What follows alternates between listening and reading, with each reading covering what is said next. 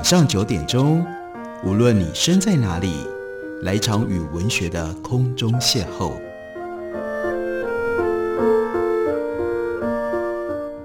杨照谈书，邀您一同遨游文学世界，认识古今中外的经典之作。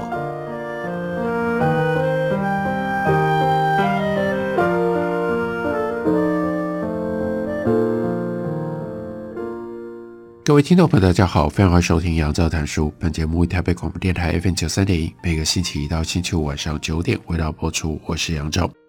在今天的节目当中，要为大家介绍的这本书，作者是 Thomas Sowell。他原来用英文所写成的书，书名是《Discrimination and Disparities》，所以书名指的是要探索歧视和不公平之间的关系。歧视真的是一件很麻烦、很复杂的人的社会集体现象。到底什么是歧视？我们有可能真的可以解消所有的歧视吗？当然，更麻烦的，也就是 Sowell 在这本书里面，他很勇敢的要去测探，歧视一定牵涉到不公平，那就是自认为地位比较高的人，对于地位比较低、比较边缘的人。用一种轻蔑、看不起的眼光看他们，这叫做歧视。然而，社会的不公平必然会产生歧视吗？有没有可能社会上面仍然存在着不公平，但我们可以用不歧视的方式来面对不公平？或者更进一步的，我们有可能为了要消除歧视，而让这个社会通通都没有 disparities，没有。这种不公平的分布吗？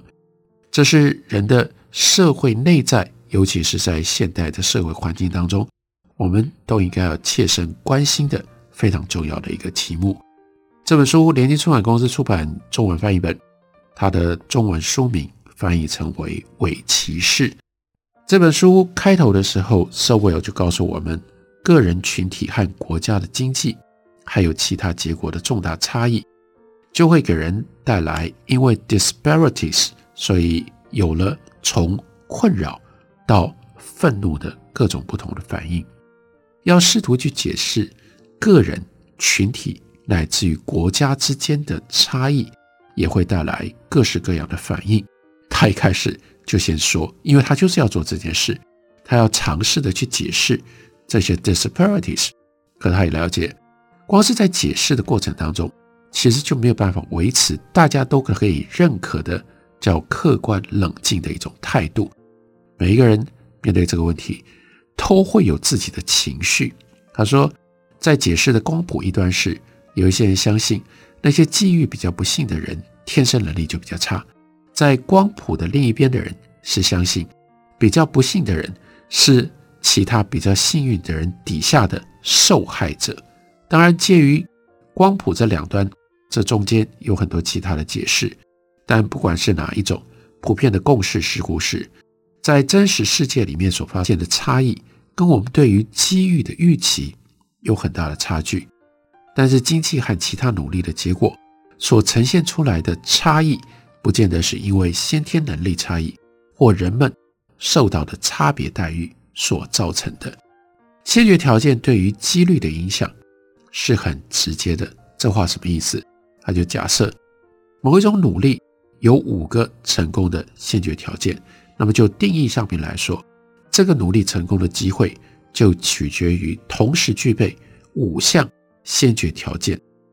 这些先决条件不一定要非常的少见，才会制造出偏态分布。举例来说，假使这些先决条件都很寻常，每一个人都有三分之二，哇，这已经是比例很高了吧？每个人都有三分之二的机会可以满足五项先决条件当中的其中的一个。尽管如此，就算每一个条件都有三分之二的机会，但是呢，要达到五个先决条件同样同时具备，那就是算出来，这是三分之二的五次方，得出来的呢是两百四十三分之三十二，大概是八分之一。换句话说。换另外一个角度来看，失败的机会是八分之七，就显示要让这件事情成功，它就是一个偏斜的分布。这个简单的算术练习在真实世界里有什么样意义？第一项结论是，我们不应该预期个人、群体、机构或者是国家的成功，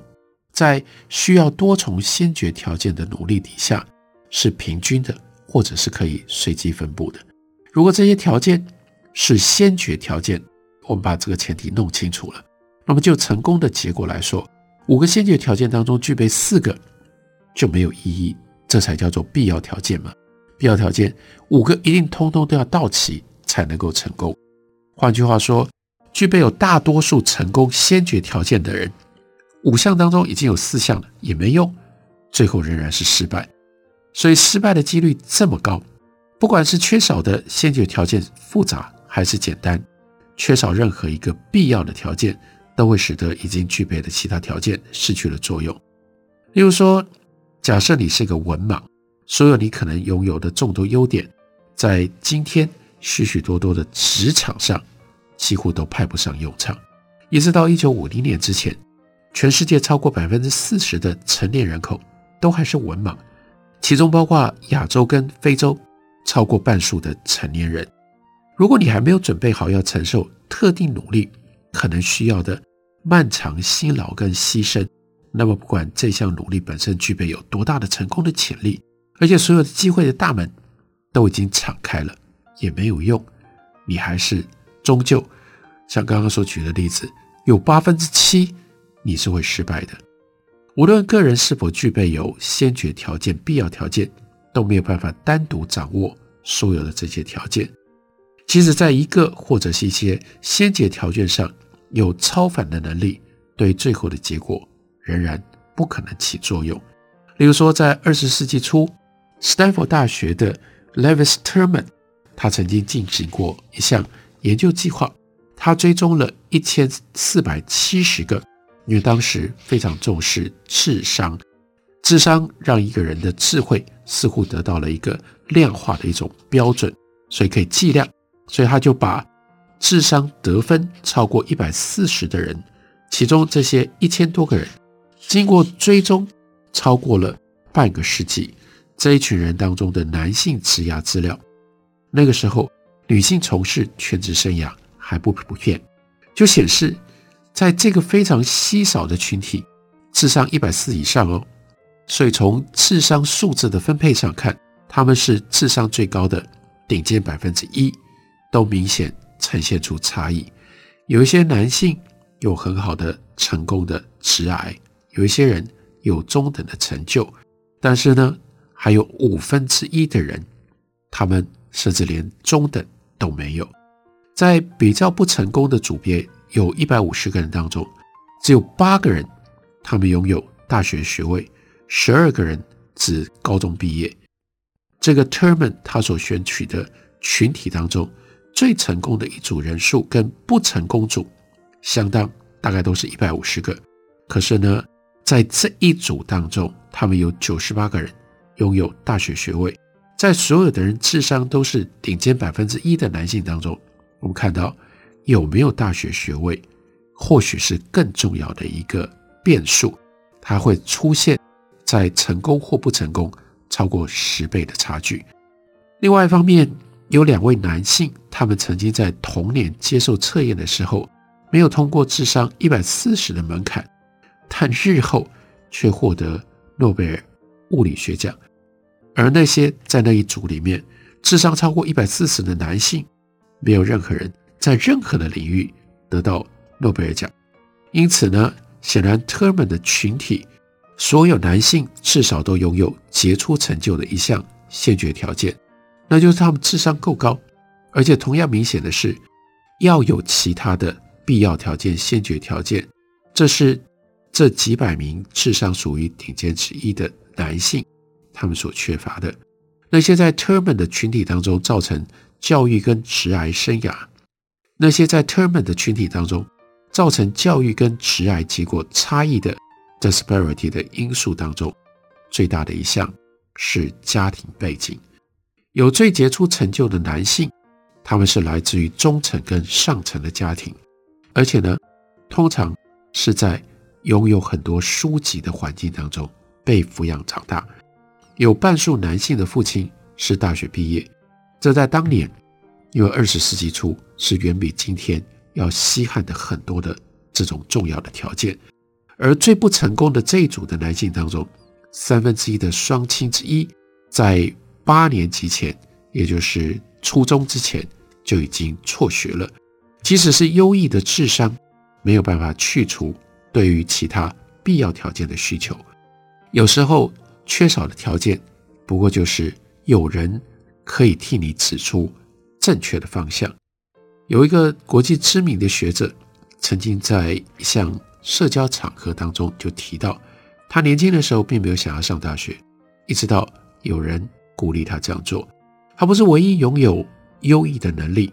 而不想上大学的人，还有一些人，包括没有像他那么杰出的人。如果来自于把上大学视为正常的特定社会阶层，从这里往上升，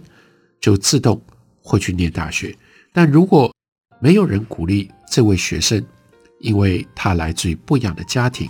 去追求更高的教育，他可能就变成了某一个不需要大学学位生产线上的一个工人。他会是一个好工人，但他不会变成世界级的学者。因而，具备任何特定先决条件的人，可能呈现近似中型曲线的常态分配，但因为成功需要同时符合所有的先决条件。所以，成功，如果你真的认真的去看，这是偏态的分布，在理论上为真。我们的经验证据也显示，在实物上是如此。他又举了一个非常有趣的例子，是关于高尔夫球运动。这个例子会刺激我们如何来看待 disparity 差异不公平。我们休息一会儿，回来告诉大家。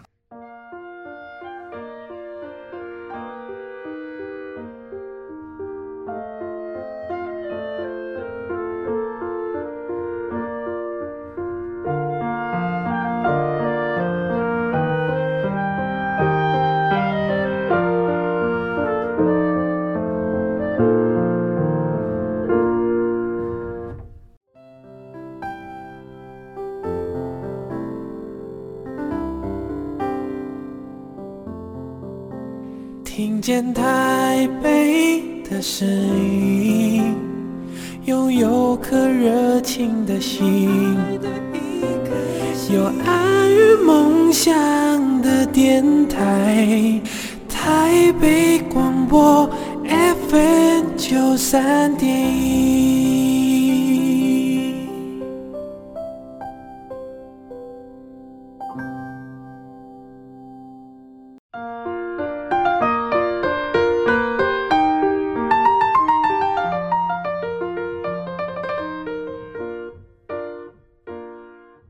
感谢您继续收听《杨照谈书》。本节目以台北广播电台 FM 九三点一，每个星期一到星期五晚上九点为大家播出到九点半。今天为大家介绍的这本书，作者是 Thomas Sowell，书名是《Discrimination and Disparities》，中文翻译作《伪歧视》，是由联经出版公司刚刚出版的新书。在书里面，Sowell 讲到了高尔夫球运动。我们都知道这是什么样的一个运动啊？因为每一个洞，高尔夫的推杆次数、开球距离等等。都需要有各种不同的个人的技巧。那如果单纯是看这些个人的技巧，它会有一个近似的中型曲线。有一些人技巧差一点，大部分的人技巧在中等，有非常少数的人技巧特别的好。可是你要能够具备有完整的高尔夫球的技巧，也就是你能够进到 PGA，在职业高尔夫球协会当中，你能够去参加比赛。更进一步的，你能够赢得冠军，这就不会是常态分配了。那最明显的一个例子，大多数的职业高尔夫球球员，他们在生涯当中连一次 PGA 巡回赛都没有赢得过。可是呢，你来看一下，他就举了三个我们称之为叫做历史性的名将：Arnold Palmer、Jack Nicklaus，还有 Tiger Woods。光是这三个人，他们加在一起，他们赢过超过两百场的 PGA 巡回赛。所以你就知道这是非常非常偏态的、非常集中的一种分布的方式。棒球、网球的顶尖成就，大部分的运动的成就都是类似的偏态分布。许多人类的努力都需要多重的必要条件。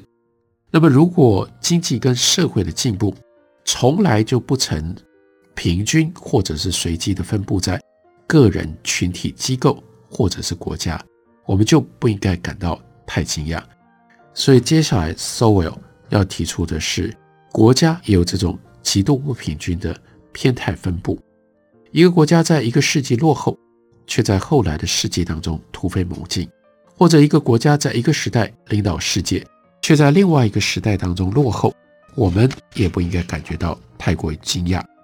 一个先决条件获得或者是失去，就能够把失败变成成功，或者是把成功变成失败。那么在多变的世界当中，如果一个领导者或者是落后者在前后世纪当中高下意位，就不应该让我们感觉到惊讶。接下来，他举的历史上面经验，我们所看到的情况，他就举了特别的几个例子：贫穷和落后的国家突然进步到人类成就的前端。一个例子是从十八世纪开始的苏格兰，还有在十九世纪的日本。以历史时间的尺度来看，他们两者都呈现非常迅速的崛起。苏格兰在很长一段几百年的时间当中，一直都是欧洲文明边缘、非常的贫穷、经济跟教育落后的地区。据说十四世纪的苏格兰男爵，其中没有任何一个能够好好的写下自己的名字的。但是在十八、十九世纪，英国的主要知识界的人物有太高的比例。高于寻常的比例是苏格兰人，包括发明蒸汽机的 James Watt 瓦特，经济学界的 Adam Smith，另外哲学界的 David Hume，化学界的 Joseph Black，文学界的 Walter Scott，还有经济与政治作家 James Mill 和 John Stuart Mill，他们父子，他们通通都是苏格兰人。虽然今天我一般。就是把它当作是英国人，可是你更精确的来看，他们都来自于苏格兰。那苏格兰为什么会突然之间变得这么厉害呢？刺激苏格兰改变的因素之一是，他们的新教教会宣扬人人都应该要学习阅读，以亲自阅读圣经，而不是透过教会教士来解释圣经的观念。另外一个重要的改变比较世俗，但同样的狂热，那就是苏格兰的地主。他们学习英语，因为他们被并入到了大不列颠国当中，因此他们就必须要学英语来取代原来所用的 Gaelic 这个方言。因此，就让苏格兰人当他学会了英语，他就有很多很多的书可以读，同时他所写的文章，他所用英语所写下来的、所记录的讯息，就能够跟。更多的人沟通，所以这些苏格兰人，他们就逐渐精通，包括医药和工程等等领域。最后，他们甚至超越了英格兰人，并且闻名于国际。他们大部分这些人都是苏格兰的地主，而不是一直持续保持使用盖尔语方言的这些高地人。那再来看一下日本的状态，我们就比较熟悉了。日本一直到十九世纪中叶。同样是一个贫穷、教育不普及以及技术落后的国家。一八五三年，就是所谓的黑船事件，美国海军将领沙他率领船舰到达了日本，并且向日本幕府展示了火车头，令第一次看到火车的日本人大开眼界。之后几个 generations，日本励精图治，要在技术上追赶西方世界，这些努力。让日本在二十世纪的下半叶，在好几个科技的领域都领先全球。其中之一是日本制造出让美国到现在都还做不出来的子弹列车、新干线、高铁。有些卓越的进步是由特定的民族而不是国家所创造的。所以接下来我们要看到另外一个在民族之间的明显的 disparities，那就是犹太人。犹太知识分子在艺术跟科学领域有世界级的表现，在较早的世纪也出现过零星的国际知名犹太知识分子，但是犹太人的崛起仍然是主要密集的，在十九跟二十世纪当中爆发出来。就像一位杰出的经济历史学家指出，尽管犹太人在几个世纪以来在读写能力跟人力资本上，拥有巨大的优势。工业革命初期，他们在科学和技术的历史上扮演的角色其实并没有那么重要。回头看，在一六零零年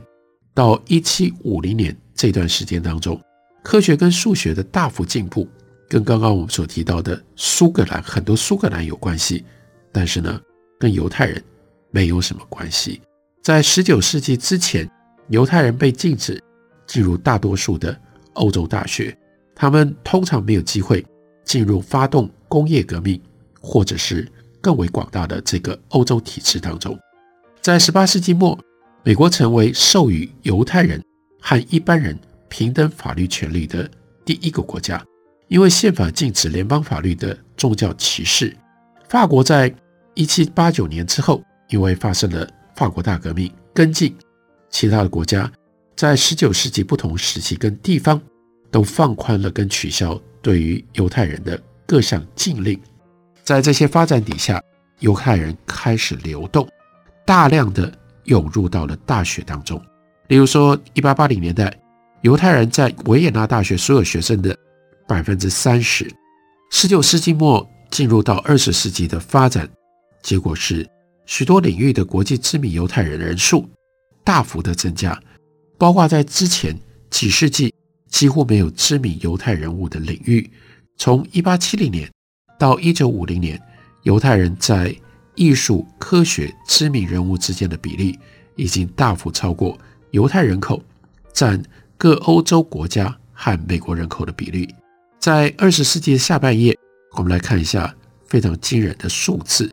犹太人他的总人口占世界人口不到百分之一。可是我们来看诺贝尔化学奖，犹太人得过的，其中占所有的得奖者百分之二十二，医学奖百分之三十二，物理学奖百分之三十二。如果用人口比例来算的话，那是三十倍啊！这种情况和许多其他情况一样，那就是必要条件的程度改变。会在相当短的历史时间内发生，